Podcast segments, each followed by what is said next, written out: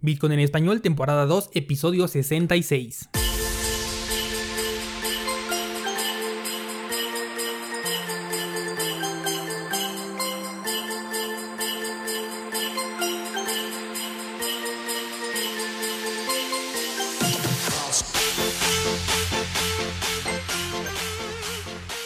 Bienvenido, esto es Bitcoin en español, el podcast donde hablamos de criptomonedas, tecnología, cadenas de bloques y por supuesto Bitcoin. Yo soy Daniel Vargas, fundador de cursosbitcoin.com y esta semana vamos a platicar sobre el valor contra la confianza. Pero antes déjame decirte que ya lanzamos la primera clase del nuevo curso Mi primer Bitcoin. Vamos a tratar 5 estrategias diferentes con las que puedes acelerar el proceso de obtener tu primer Bitcoin completo. Vamos a analizar estrategia, riesgo, potencial, tiempo de ejecución, requerimientos, lo más detallado que se pueda para que sepas identificar aquella estrategia que se alinee a tu perfil de inversionista y la puedas aplicar. Sin más que decir, le abrimos paso a la descentralización. Lunes 2 de diciembre ya estamos en el mes navideño y el opening nos lo acaba de confirmar. Antes de empezar con el tema de esta semana, ponme en los comentarios a qué precio crees tú que vaya a cerrar Bitcoin este año. Yo en lo personal no creo que pase de los 10 mil dólares, pero eso es algo que solamente el tiempo nos va a decir. Este fin de semana estuve compartiendo una imagen en las redes sociales, me puedes encontrar como Dani M. Vargas en Twitter o también en Instagram, en donde les estaba publicando la siguiente frase. Comprar Bitcoin es una estafa. Obviamente estoy hablando de la manera tradicional en la que lo hacemos a través de nuestras tarjetas de crédito, tarjetas de débito o pagos en efectivos. Este argumento me viene a la mente analizando una operación en la que por un lado hay una de las partes que está entregando Bitcoin, porque estamos haciendo una compra-venta, es decir, entrega un activo de valor real y a cambio de ello está recibiendo papel, papel con tinta que si bien tiene confianza no tiene valor, de ahí el nombre de este episodio. Es un tema delicado porque por un lado este papel sí nos va a permitir movernos en casi cualquier aspecto de la vida. Pero como analizábamos en la cápsula de esta semana, le estamos dando una mayor importancia a la confianza que al valor. Si es que escuchaste este episodio del jueves, ya sabes que cuando hablo de valor de Bitcoin no me estoy refiriendo a su precio en dólares, sino más bien al valor que tiene por sus características natas y por la forma en que se consigue un Bitcoin de primera mano. A pesar de que la mayoría de los que estamos escuchando este podcast somos bitcoiners, la confianza o tal vez la costumbre que le tenemos al papel es bastante alta, más de lo que nos podemos imaginar, ya que nos atrevemos a regresar a este sistema inflacionario a pesar de tener una alternativa completamente diferente. Es muy curioso el caso, por ejemplo, imagina, yo vivo aquí en México. Si alguien me dice, oye, véndeme unos bitcoin y te pago en efectivo, es muy probable que yo acepte pero si me dice esa persona, véndeme unos Bitcoin y te pago con estos rublos o te pago con estos euros incluso, es altamente probable que yo me niegue. Sigue siendo la misma clase de papel moneda, incluso hasta puede llegar a ser más valioso, específicamente hablando del euro contra el peso mexicano que yo utilizo. Pero no existe ese factor de la confianza en mí porque estoy en México, aquí la gente no maneja euros.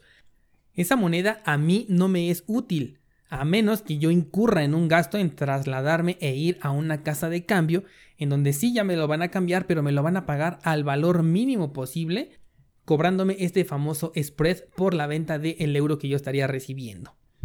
Otro caso, por ejemplo, esta semana estaba publicando en Twitter y me encontré con una conversación en donde eh, estábamos hablando de que si estás en Argentina y quieres respaldarte de la devaluación, entonces sugerían ahí que compraran DAI, ya sabes, esta nueva criptomoneda eh, anclada al precio del dólar. Si yo en este momento me voy al gráfico del dólar contra una reserva de valor, estoy aquí viendo, por ejemplo, que mi gráfico comienza en 1999. Así que te voy a dar información a partir de este año. Desde ese año y hasta el 2011, el dólar no paró de devaluarse. Después ya tuvo una pequeña corrección de 4 años en donde ya recuperó un poco menos de la mitad de su valor, ni siquiera recuperó la mitad. Y después de eso comenzaron otros cuatro años de devaluación continua hasta que llegamos al día de hoy. Eso es lo que estoy viendo en el gráfico en este momento.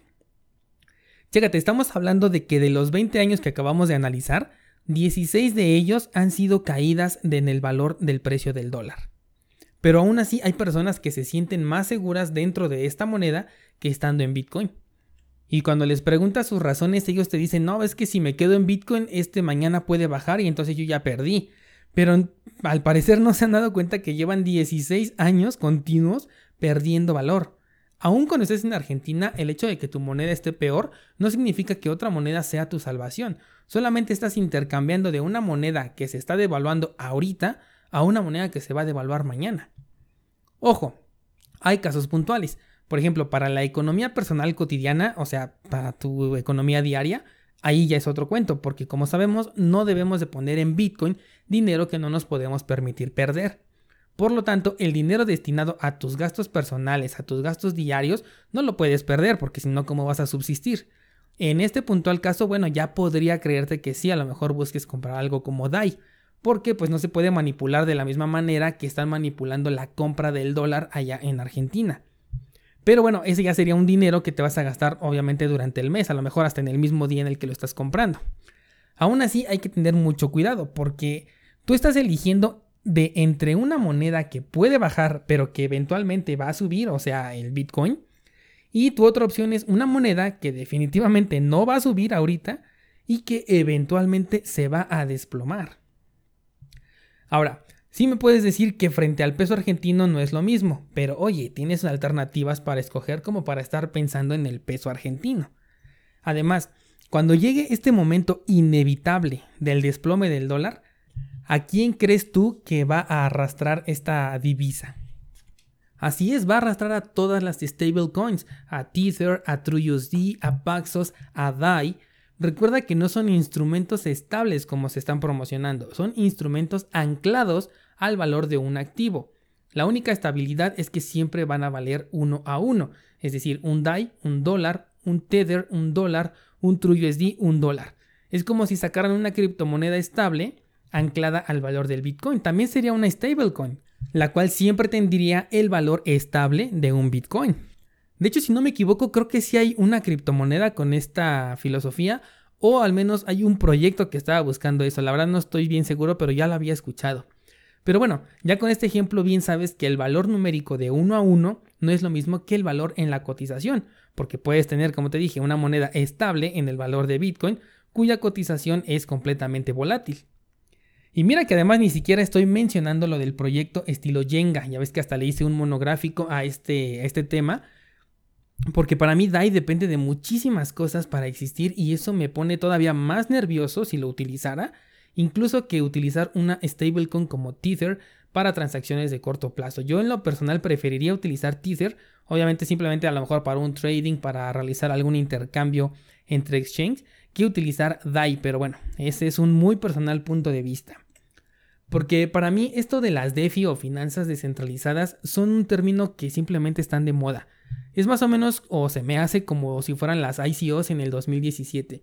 Ahorita todo el mundo está hablando de las DeFi y como que me está dando la impresión de que se está formando una burbuja alrededor de todas estas organizaciones descentralizadas y que de hecho hay ciertas estafas que se están disfrazando de DeFis. Igual me equivoco, pero eso es lo que estoy viendo yo ahorita en el entorno de las criptomonedas y sobre todo de estas finanzas descentralizadas. Claro que como en su momento, al igual que con las ICOs, hoy existen proyectos que vienen de allí y pueda que valgan un poco la pena. No dudo que alguna DeFi también pueda hacer lo mismo en el futuro, pero estamos hablando de un porcentaje muy pequeño comparado con la ola de eh, organizaciones que se dicen descentralizadas que andan por ahí ahorita en este momento. Además de que em, siempre está el factor del riesgo del hackeo y obviamente voy a hacer mención de las DAO de Ethereum de hecho, yo creo que si, esa, eh, si ese proyecto de DAO hubiera sido exitoso, hoy en día en lugar de llamarlas DeFi, las estaríamos llamando DAO. Pero pienso que no le quieren poner este nombre para no quemarse solos por el antecedente que existe con estas DAO.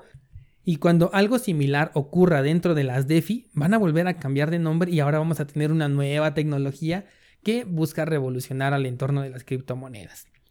Por mi parte, al menos yo no pienso participar en ninguna eh, DeFi, aunque lo que sí tengo es la inquietud de contactar con alguien para que haga algún curso para nuestra página web, porque seguro que hay alguno de ustedes que sí está interesado en conocer cómo funcionan, por lo menos, e incluso hasta en participar en alguna de estos eh, desarrollos.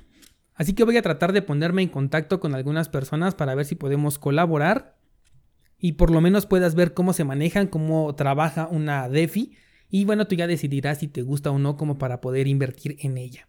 Así que pendientes, mañana nueva clase en el curso Mi primer Bitcoin. No dejen sus criptomonedas en exchange, ya ven que esta semana hackearon a otro y se robaron unos cuantos milloncitos de dólares por ahí, así que mejor aprovechen.